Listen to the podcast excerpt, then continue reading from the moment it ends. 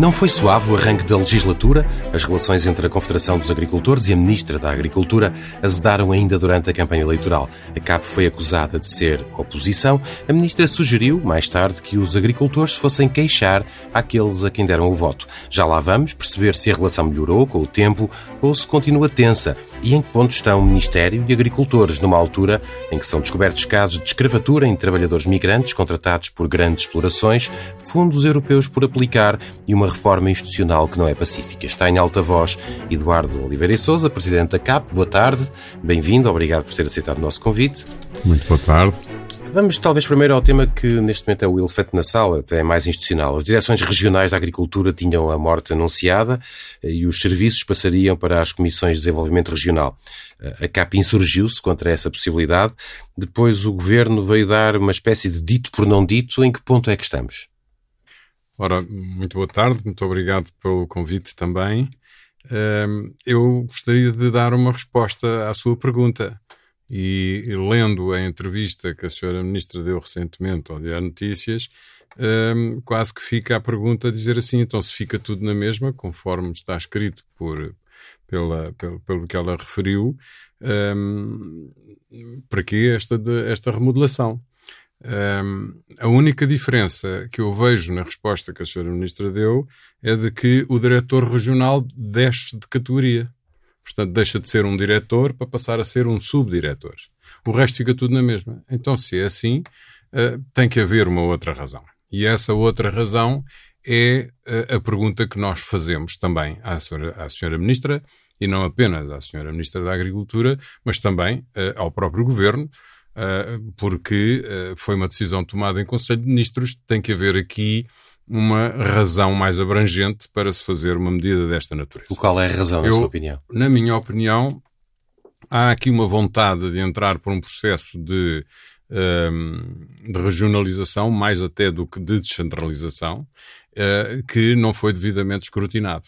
Portanto, a descentralização é um processo com a qual nós estamos de acordo em termos conceptuais e, de alguma forma, as direções regionais de agricultura corporizam uma certa descentralização, uma regionalização tem obrigatoriamente que passar por uma consulta ao povo português que não foi feita.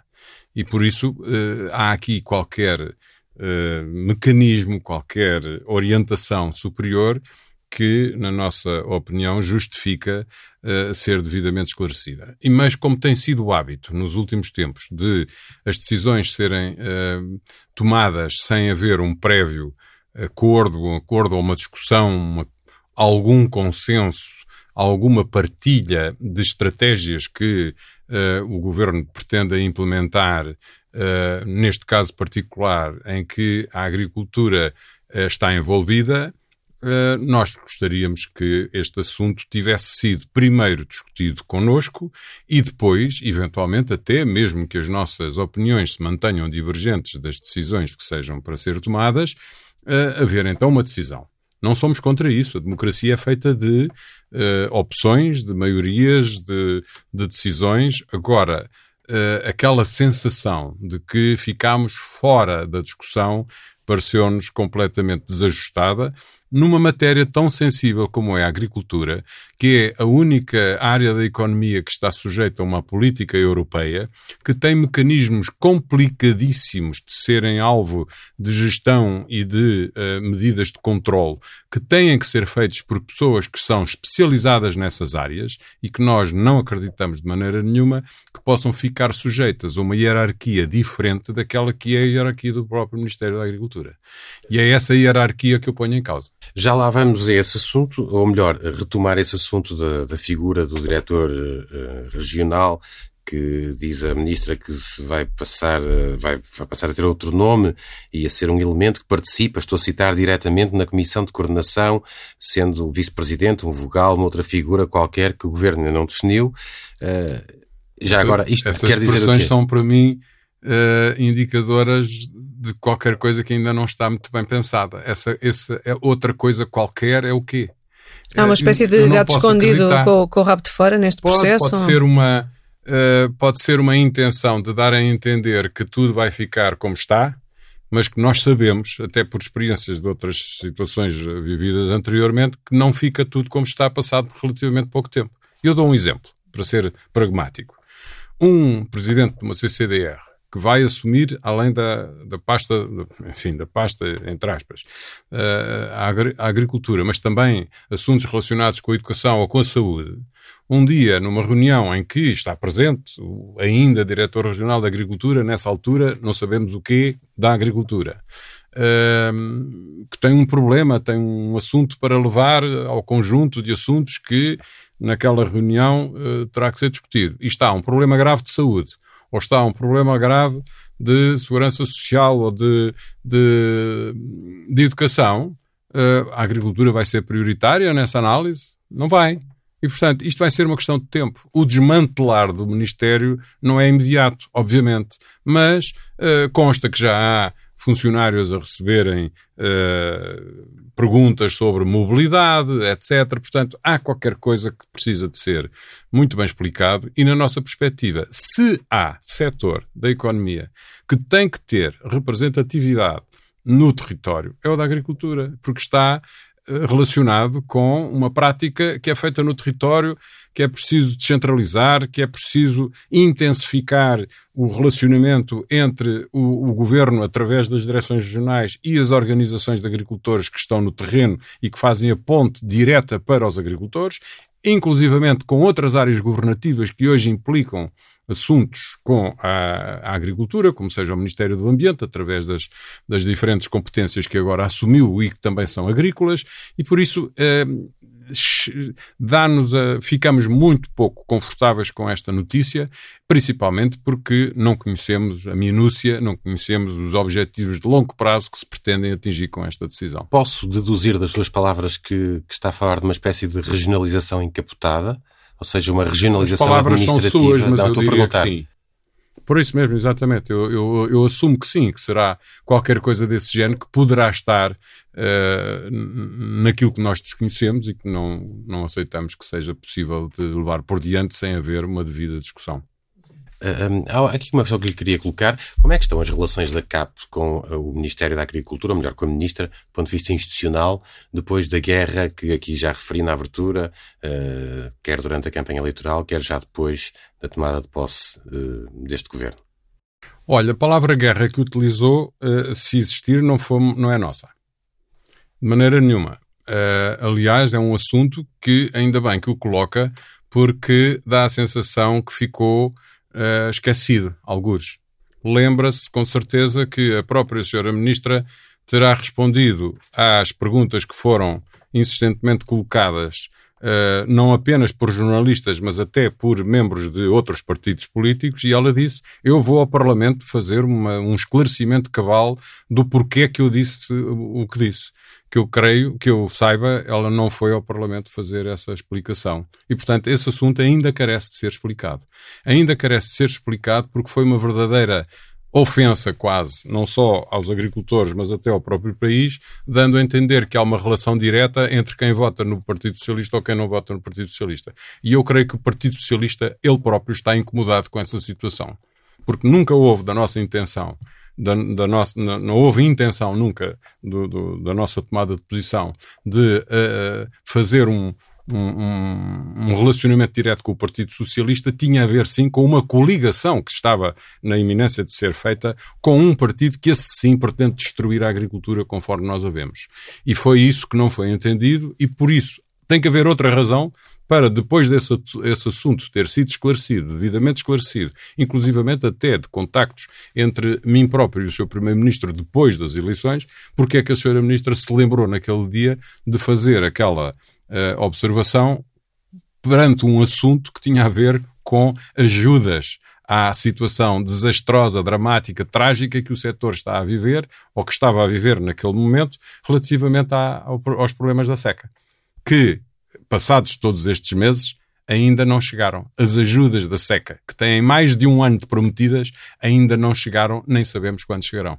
Esta são, estas são as nossas uh, incongruências no relacionamento que temos, uh, uh, nomeadamente com a senhora Ministra, porque nós nunca conseguimos obter uma resposta que seja é assim, vai ser assim.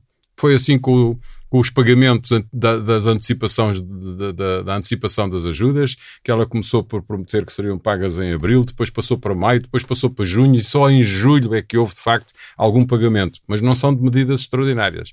É uma antecipação de uh, ajudas a que os agricultores tinham direito. Em vez de receberem em outubro, receberam uma parte em, em julho. E mesmo assim não foram todos, a, a, burocracia complica sempre estes, estes processos. Mas as ajudas extraordinárias da seca e algumas até da própria guerra, que uh, é um flagelo para todos nós, uh, imaginemos então os desgraçados que estão debaixo de fogo, uh, essas ainda não chegaram. Não chegaram, nem sabemos quando, quando chegarão. Os espanhóis receberam-nas no verão. E por isso estas diferenças fazem com que não seja fácil entendermos nestas minudências gravíssimas. São minudências porque são, é, é uma palavra que desprestigia de alguma maneira a, a ambiguidade dos assuntos. Em termos institucionais, não temos problemas nenhums com o Ministério da Agricultura as nossas estruturas organizativas, o nosso corpo técnico dialoga com a estrutura técnica do, do Ministério da Agricultura eh, quando há. E o Presidente assuntos, da CAP dialoga com a Ministra? Dialoga no essencial. No, no, no, no, institucional, no essencial, não dialoga. Não dialogou no PEPAC, não, não, não dialogou na, na, nestas questões agora relacionadas com este procedimento uh, que falámos há, há pouco, de, de, daquilo a que nós chamamos o desmantelamento do Ministério da Agricultura. Portanto, uh, Porquê? Porque nós temos, uma, nós temos visão sobre o futuro para a agricultura e, na minha opinião, uh, não existe essa visão uhum. na cabeça do Ministério. E por falar em PEPAC, precisamente, a Ministra da Agricultura anunciou no DN e depois em Gaia os 6,7 milhões de euros para a agricultura. Era o que a CAP estaria à espera? Este valor? Não, esse, esse valor do, do do PEPAC é um valor que está uh, perfeitamente definido em termos de política agrícola comum. Faz parte do orçamento da União Europeia. Mas e, a Ministra disse também que é um programa muito ambicioso. Pois, uh, é ambicioso muito. no sentido que é difícil de executar ou é realmente ambicioso para o futuro da agricultura? Uh, que é que lhe? São as tais palavras que a senhora Ministra utiliza e que ela própria tem que explicar ou tem que, o que é que ela quer dizer com esse ambicioso. Uh, a senhora Ministra uh, várias vezes refere que uh, está preocupada com o que quer e é com este PEPAC que vai haver um incremento, a agricultura vai ser melhor, os agricultores vão ficar melhor, a agricultura vai, vai crescer e tudo isso. tudo bem, há aqui uma espécie de um sonho permanentemente a ser anunciado e nós estamos muito mais no, no real, como dizem o, os brasileiros, caia na real, apetece-me quase dizer isto. Uh, porque eu não tenho nada contra a senhora ministra, como possam imaginar, eu uh, simpatizo com a senhora como pessoa, uh, tudo bem, mas quando ela entra na, no, no, discurso sobre como é que ela vê a agricultura, eu creio que ela entra exatamente numa espécie de um sonho. E, e, esse sonho tem uma realidade que nós vemos de outra maneira, porque estamos no terreno, porque a sentimos e porque quando a confrontamos com essa realidade, ela fica um pouco sem, sem, sem nos dar as respostas que sejam objetivas, como seja, por exemplo, nos valores que estão por pagar aos agricultores no âmbito do Programa de Desenvolvimento Rural, como seja na, na montagem da arquitetura verde que ela discutiu, que ela, que ela montou uh, juntamente com o, as suas estruturas técnicas e que nós não estamos minimamente de acordo com ela. Então, deixa-me pegar nesse tema verde, porque o PEPAC também prevê. Arquitetura verde. Arquitetura são, verde, exato. O, o, PEPAC também prevê que uh, em dois pilares, portanto, há um deles em que há uma fatia uh, à qual só terão acesso os agricultores uh, e que é 25% do valor atribuído, só se o agricultor cumprir um conjunto de regras de produção sustentável. Chama-se é uma... isso ecocondicionalidade. Esta é uma novidade uh, dentro do programa, pelo menos no primeiro esta atuação. E a minha pergunta é, estas regras de de, de, de, verdes, portanto, de produção sustentável, vão ser realistas? É possível aplicá-las na agricultura mantendo a sustentabilidade, mantendo o negócio? Ou são regras tão difíceis de cumprir que depois os agricultores também não terão acesso a estes fundos? Essa é uma dúvida que nós temos neste momento e é já um, um quase que uma reivindicação que nós já manifestámos à Sra. Ministra dizendo-lhe preto no branco que achamos que no primeiro ano de implantação deste PEPAC devem ser logo criadas uh, uh, feito logo um pedido à Comissão de o alterar. Porquê? Porque ele foi feito completamente uh, fora de, de, de, uma negociação ou de uma concertação de ideias com o setor, seja com a CAP, seja com outras organizações, que manifestamente ficaram preteridas na, na arquitetura que deve, depois veio a ser montada, onde entram estes 25%. O que é que são estes 25%? No, na política agrícola que vigorou até agora, até ao final deste ano, os agricultores estavam obrigados, ou por outra, era voluntário, mas uh, cerca de 30%, de antes era 30%, agora passou para 25%, estava associado àquilo que uh, na política anterior se denominava o greening. E o greening tinha exatamente esses objetivos: introduzir medidas de sustentabilidade ambiental na forma como os agricultores praticam a agricultura e o greening não atingiu os objetivos pretendidos porque as alterações foram pouco uh, evidentes. E, de uma maneira geral, era, uh, enfim, os agricultores cumprindo ali meia dúzia de, de, de, de regras, tinham acesso a esses 30%, que no fundo não é mais do que o conjunto dos 100% a que todos os agricultores ambicionam. Há um pacote que está aprovado, vamos lhe chamar esses tais 100%, e o, na situação anterior está bem, mas vocês só, só, só, só têm 70%, os outros 30% ficam aqui reservados para vermos se de facto são ou não são mais amigos do ambiente na forma como praticam a agricultura. Uh, o modelo eh, é para a Europa toda, como é lógico, e agora também vai ser para a Europa toda, só que desta vez a política agrícola teve possibilidade de ser feita um pouco à medida de cada país. Foi dada a liberdade aos países de dizerem vocês desenhem esta agricultura conforme vocês achem que devam ser mais adaptado ao vosso território tem toda a lógica, porque fazer agricultura na Finlândia ou na Dinamarca não tem nada a ver com fazer agricultura em Espanha ou uh, em Portugal. E por isso uh, ficámos satisfeitos com esta medida. Mas quando começámos a querer propor as nossas próprias visões sobre as medidas, uh, as visões não, não foram não foram minimamente aceitadas, aceites, razão porque até a uma determinada altura devem-se ter lembrado que nós produzimos um comunicado a dizer nós já, já esgotámos a nossa capacidade de persuasão para que o Ministério nos ouça, vamos passar a entregar estes assuntos ao Sr. Primeiro-Ministro diretamente, porque isto é demasiado grave. O Sr. Primeiro-Ministro conduziu os assuntos de regresso de volta para o Ministério da Agricultura e o resultado foi um PEPAC aprovado em Bruxelas que nós fomos informados, não pela comunicação social, mas através de uma reunião com um simples PowerPoint com meia dúzia de quadros, que nos deram uh, a informação sobre esses quadros. E, e, lá vêm esses tais 25%, que são os ecorregimes. Os ecorregimes, neste momento, aquilo é um pouco um, confuso. Porquê? Porque a política agrícola tem dois pilares. Um pilar mais dedicado ao investimento e às medidas agroambientais, e dentro dessas medidas agroambientais, pelo menos duas saltam do, do segundo pilar e passaram para o primeiro pilar, construindo parte desses ecorregimes, onde está a produção integrada e a produção biológica, que são modelos que passam a ter característica anual e que, na nossa perspectiva, estavam muito melhor na situação anterior, em que tinham uh, objetivos plurianuais. Portanto, um agricultor que se candidatasse para fazer agricultura biológica ou produção integrada, que são situações com alguma semelhança no âmbito da proteção ambiental e do modo de produzir, que uh, tem, tem que ter consequências ao fim de uns anos para se obter determinados objetivos. E as ajudas estavam. Uh, Condicionadas a isso. Exatamente. Passaram agora para um eco-regime. Portanto, um agricultor pode optar por fazer este ano e não fazer no próximo. Ora, eh, quando se mexem assuntos com a natureza, com práticas ambientais, com práticas de sustentabilidade, é sempre bom percebermos que no campo, na natureza, as coisas não são imediatas.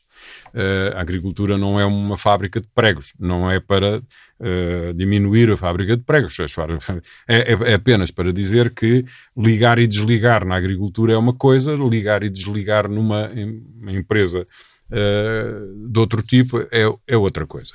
E por isso, estes ecorregimes que constituem um pacote global de 25%, são repartidos em função de determinados programas. E uns são compatíveis, outros não são compatíveis. Os regulamentos ainda não são conhecidos. Estamos a 15 dias ou a um mês de entrarmos na, na execução do, do, programa e ainda não, existem, eh, não existe a regulamentação ou a legislação correspondente, nem esta compatibilidade entre, uh, entre ecorregimes, entre programas. E isso é, neste momento, já uma certa uh, angústia que já está instalada no território, porque há algumas áreas do, da economia agrícola que vão sofrer esses impactos, nomeadamente as alterações dos valores, uh, enfim, a pecuária extensiva, Uh, a agricultura biológica e a, e, o, e, o, e a produção integrada, os valores, há, há, medidas eh, que eu agora não tenho de cor, eh, relacionadas com a aplicação de fertilizantes orgânicos, ehm, porque é que é possível as medidas do bem-estar animal estarem associadas à, à produção de vacas leiteiras, mas não está à, à, produção de vacas que não são leiteiras, como sejam as vacas produtoras de carne. Eh, há assim umas medidas que nós não percebemos e gostávamos que fossem revistas. Ah, é importante o que está a dizer, é, no entanto, um, um tema um bocadinho denso para os nossos é, ouvintes, é, exatamente, no sentido em que é muitos complicado. não têm essa, não dominam essa técnica, uh, esses termos técnicos agrícolas. Agora, eu queria fazer-lhe uma pergunta clara uh, para tentar perceber uh, a sua opinião. Nós temos em Portugal, ou podemos vir a ter, condições para nos uh, autossatisfazermos do ponto de vista alimentar? Estou a falar de cereais, frutas, legumes, carne, ovos temos essa capacidade ou teríamos essa capacidade? Temos que ver o problema do, do, do autoabastecimento de duas maneiras, em valor ou em produto. Em produtos, nós há produtos que somos sedentários e por isso os exportamos. Algumas frutas, algumas hortícolas, eh, produtos de caráter, por exemplo, florestal, que também fazem parte da agricultura, por muito que se queira dar a entender que não. Eh, e por isso, em valor, nós somos uh, até uh, sedentários. Em uh, espécies, somos em alguns, estes como eu agora referi, mas nunca seremos noutros, como seja, por exemplo, a questão dos cereais. Nós não temos características, vou utilizar um palavrão, mas é bonito, é dafoclimáticas. É é o solo climáticas, toda a gente sabe o que é, e portanto nós não temos nem solo, nem clima propício à produção de cereais que pudesse transportar, uh, uh, fazer com que Portugal fosse autossuficiente em produção de cereais. Era preciso retirar tudo o resto, ou praticamente tudo o resto que está no território, para podermos produzir cereais para nós próprios. Um, portanto, nós temos sempre que ter pontos comerciais com o exterior para nos abastecermos de cereais. O que não significa que não possamos produzir alguma coisa desses cereais. E alguma coisa produzimos. Porque quando nós pensamos em cereais, a nossa imaginação vai imediatamente para o pão e para o trigo. Mas há mais cereais. Nós produzimos milho, que também é um cereal. Produzimos arroz, que também é um cereal. No arroz somos praticamente autossuficientes. Já fomos, inclusivamente, uh, exportadores. Exportadores somos. Podemos é não ser sedentários. Nós até produzimos arroz que vai para a China, não sei se sabia. Uh, existem clientes na China que querem o arroz feito em Portugal.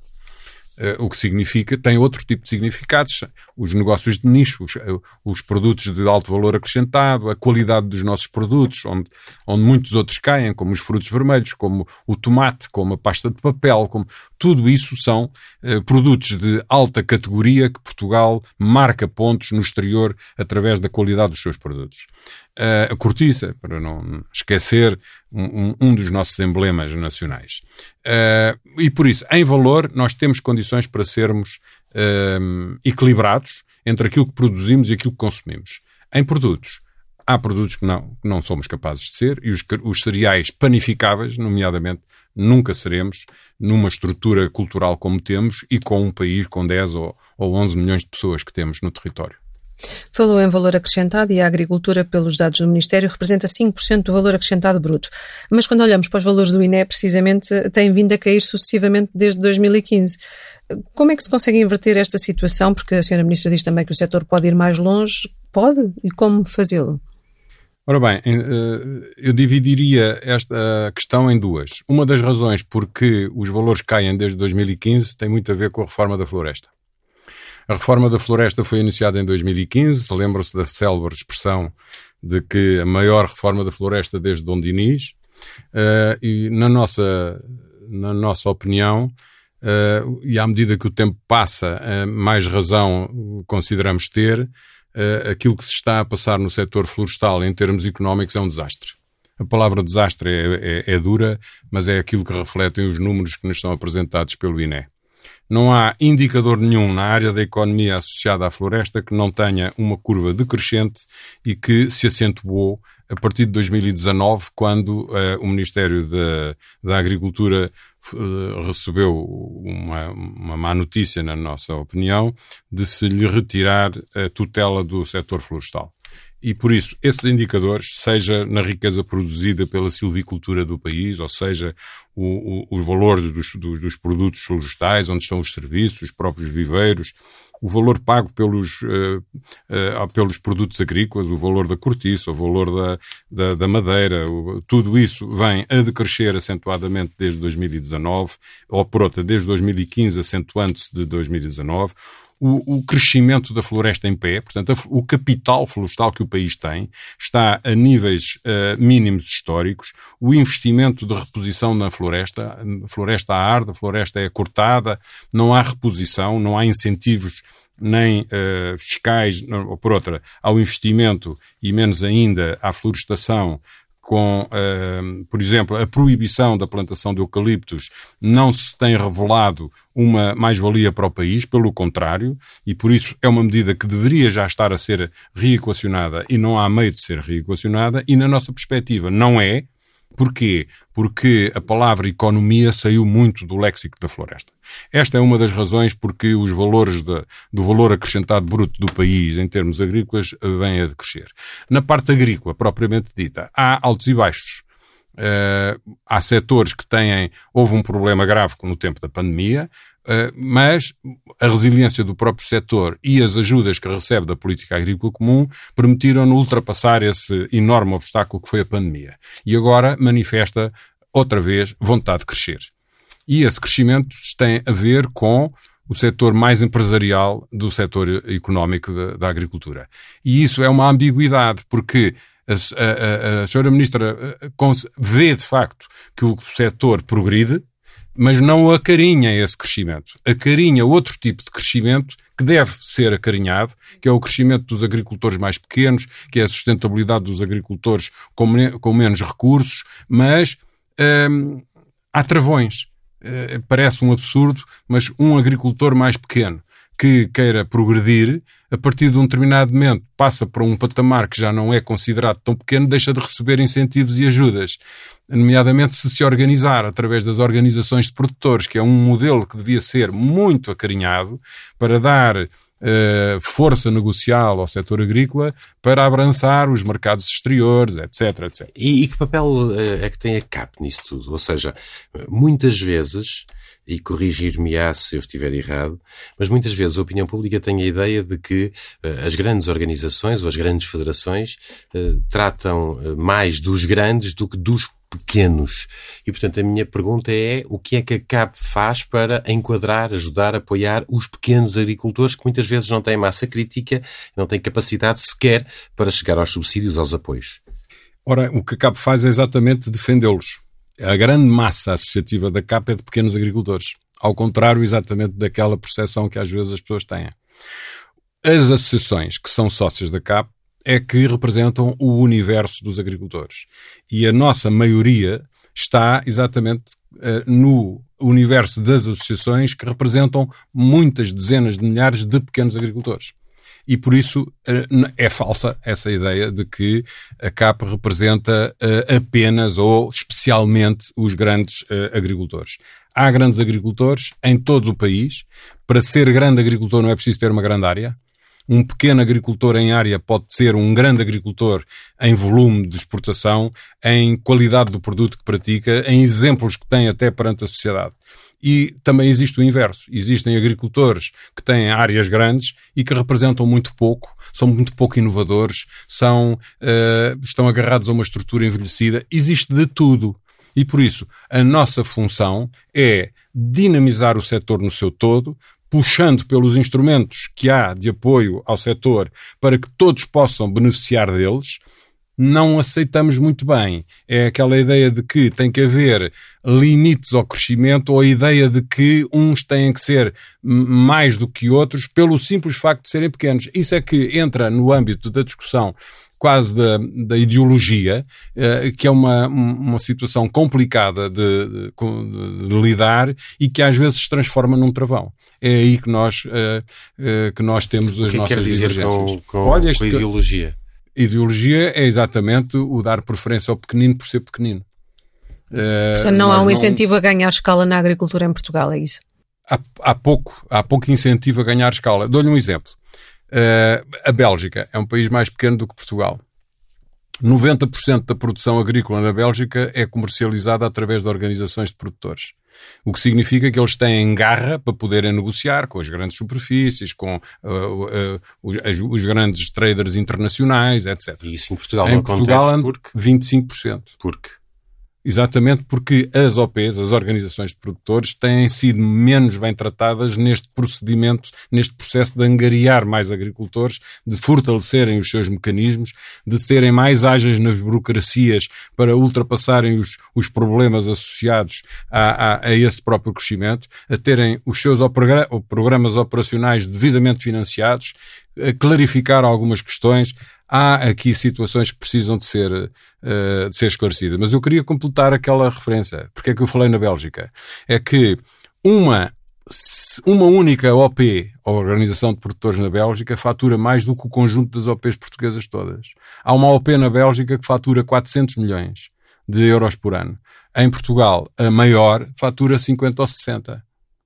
Portanto, uh, porquê é que nós não crescemos mais? É porque existem obstáculos. Existem obstáculos. Mas esses obstáculos vêm de onde, só para percebermos? São só burocráticos, são só organizativos? São, são, são burocráticos, são burocráticos, são organizativos, são culturais e são um, filosóficos ou, por outra, uh, ideológicos. Ou seja, eu creio que ainda existe um bocadinho aquela noção de que os agricultores grandes uh, não devem ser apadrinhados. É o contrário. Nós temos que ter agricultores grandes na sua uh, dinamização naquilo que produzem para o, para o, país e para o mundo, independentemente de poderem estar num patamar uh, de faturação que uh, se afaste daquilo que é considerado o, o, pequeno agricultor. O pequeno agricultor existirá sempre, mas o modelo agrícola não pode estar associado a uma agricultura de pequena escala, aquela ideia do agricultor uh, que está nos manuais escolares, muito erradamente, porque os agricultores de hoje são diferentes dos agricultores de há 50 anos atrás,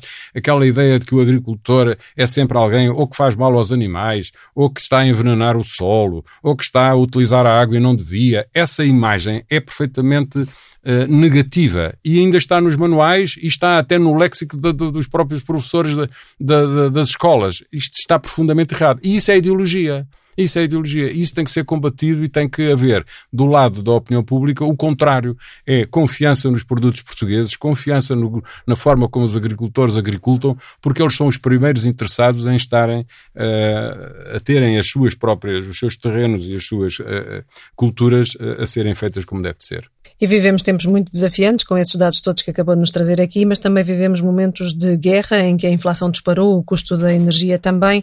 Ora, no mês de maio, numa entrevista, o senhor acusou o governo de estar a aproveitar o ambiente da inflação para quase fazer disso um negócio para proveito próprio.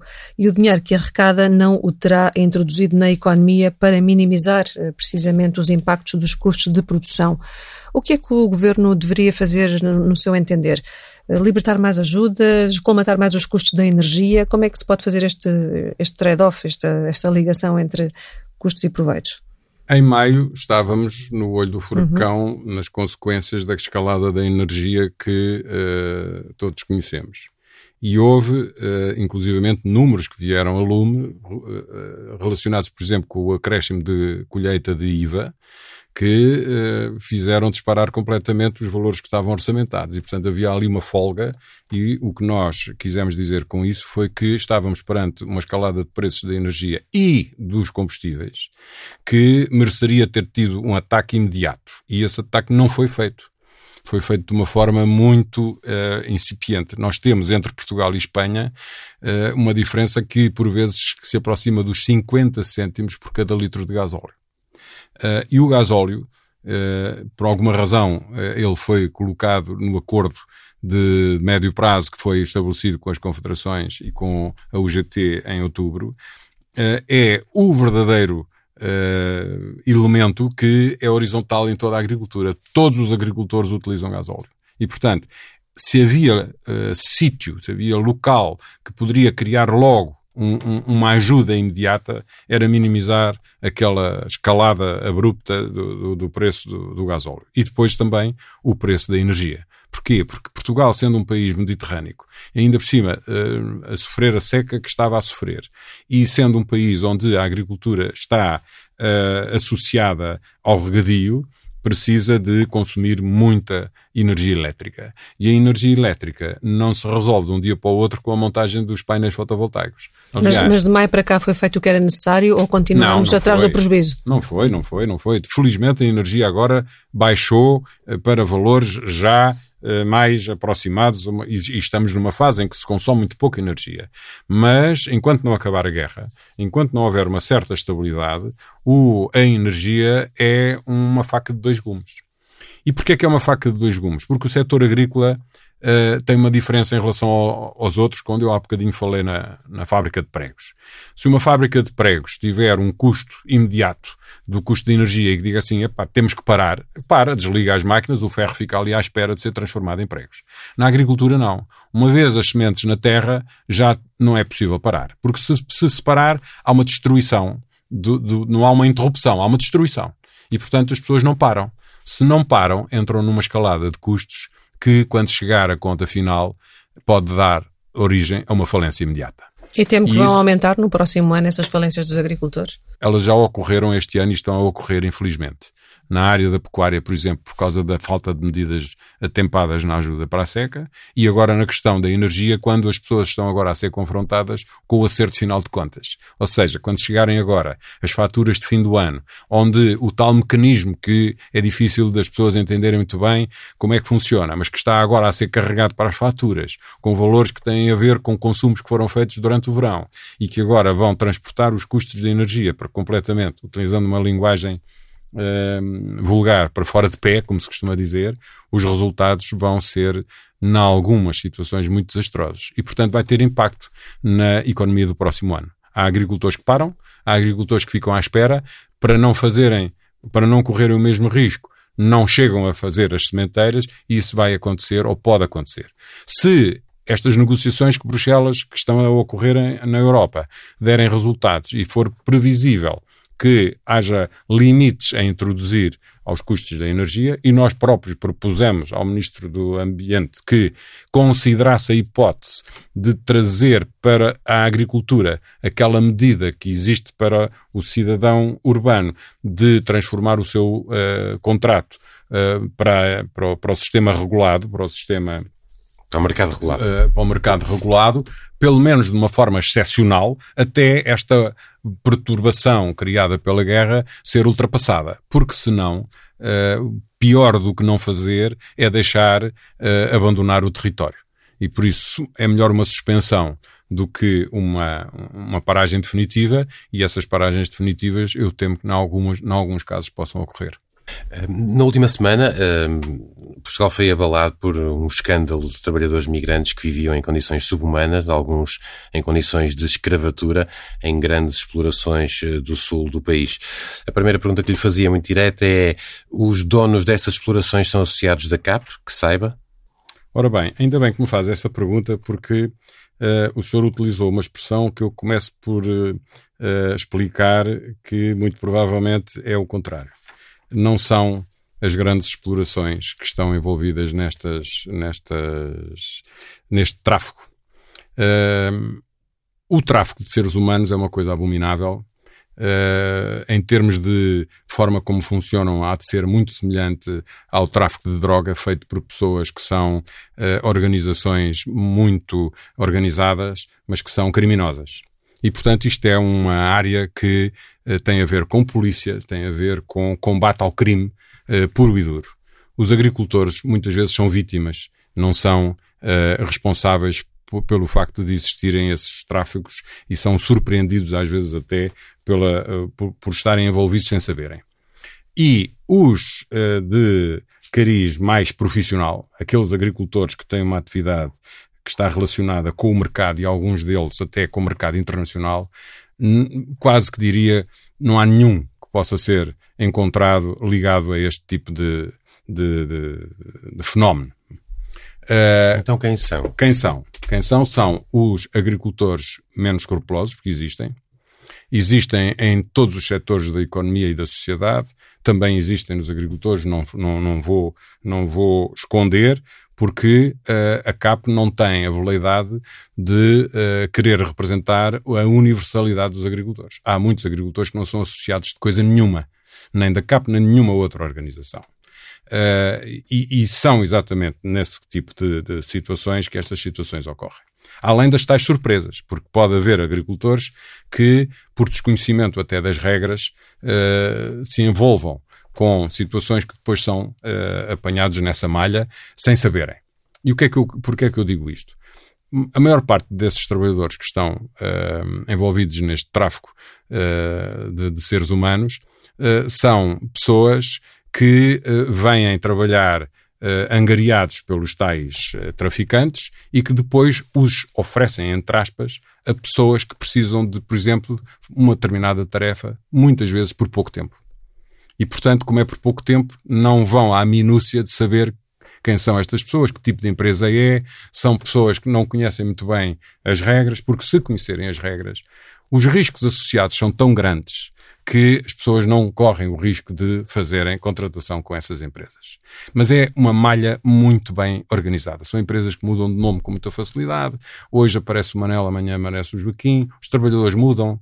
Uh, à segunda-feira uh, 10, no, na terça-feira esses 10 são outros. Uh, há uma complexidade brutal no controle destas situações. E por isso isto é uma ação de polícia.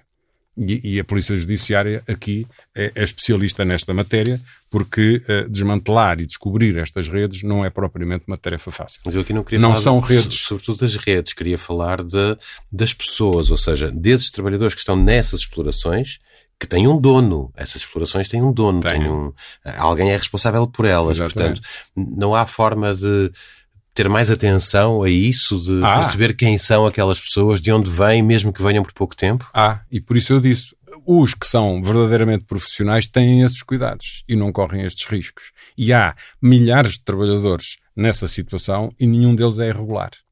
Os outros que não são regulares, que são estas centenas que foram uh, alvo de terem sido descobertos, e eu acredito que haja mais, digo já, acredito que haja mais, que não estão ainda descobertos, e é bom que sejam descobertos, e que sejam punidos quem os traz e quem também os utiliza de forma consciente. Porque eu acredito que haja também uh, mão criminosa, chamemos-lhe assim, em, uh, na utilização de algumas destas, destas pessoas. A CAP não tem nada a ver com isso. Isso é um assunto totalmente à margem da ação da CAP. Onde é que a CAP está aqui envolvida nestas, nestas matérias?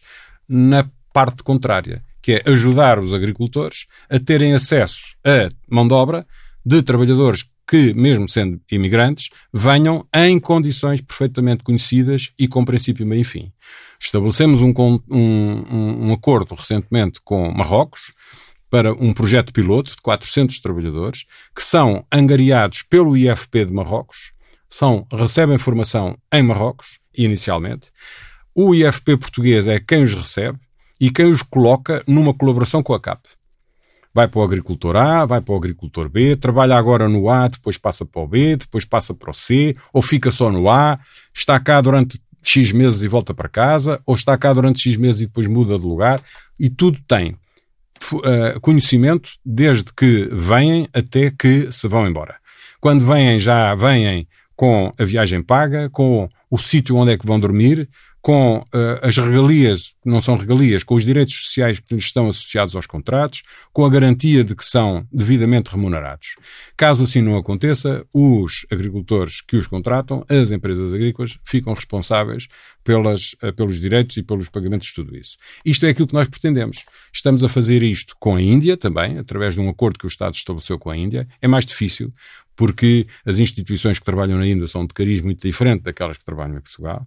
Uh, e estamos, e agora também, com as notícias recentes, de que há uma espécie de via verde para os trabalhadores dos países de língua oficial portuguesa que queiram vir trabalhar para, para Portugal. Este é o nosso foco. É aqui que nós trabalhamos. Depois há uma rede marginal que aparece no caminho e que traz uma situação como esta que foi descoberta, ainda bem que foi descoberta, porque ela tem que ser combatida, porque ela vem denegrir o setor e o setor não precisa de ser denegrido, precisa antes de ser apadrinhado e, e enaltecido. E é isto, este é o nosso foco. Portanto, isto é uma ação de polícia, é uma ação que passa completamente à margem dos interesses dos próprios agricultores e os agricultores têm que perceber que se uh, lhes aparecer uma, uma empresa de que eles minimamente desconfiem, têm que fazer perguntas. E essas perguntas, nós dizemos-lhes quais são as perguntas que eles têm que fazer. Se eles contactarem a CAP, a CAP diz tem que, tem que ver isto, tem que ver aquilo, tem que vir aquilo outro. Porque se você não o fizer, você fica responsável penalmente e socialmente pelas consequências de utilizar esse tipo de trabalhadores. Agradeço a Eduardo Oliveira Souza, Presidente da CAP, que esteve esta semana em alta voz e julgo que passamos em revista os principais temas da agricultura. Muita e, coisa podíamos ter falado, não falámos da água, do problema dessas coisas, mas isso fica para outra conversa. Para, para uma nova entrevista, exato. Muito tarde, obrigada. Obrigado. Muito obrigado.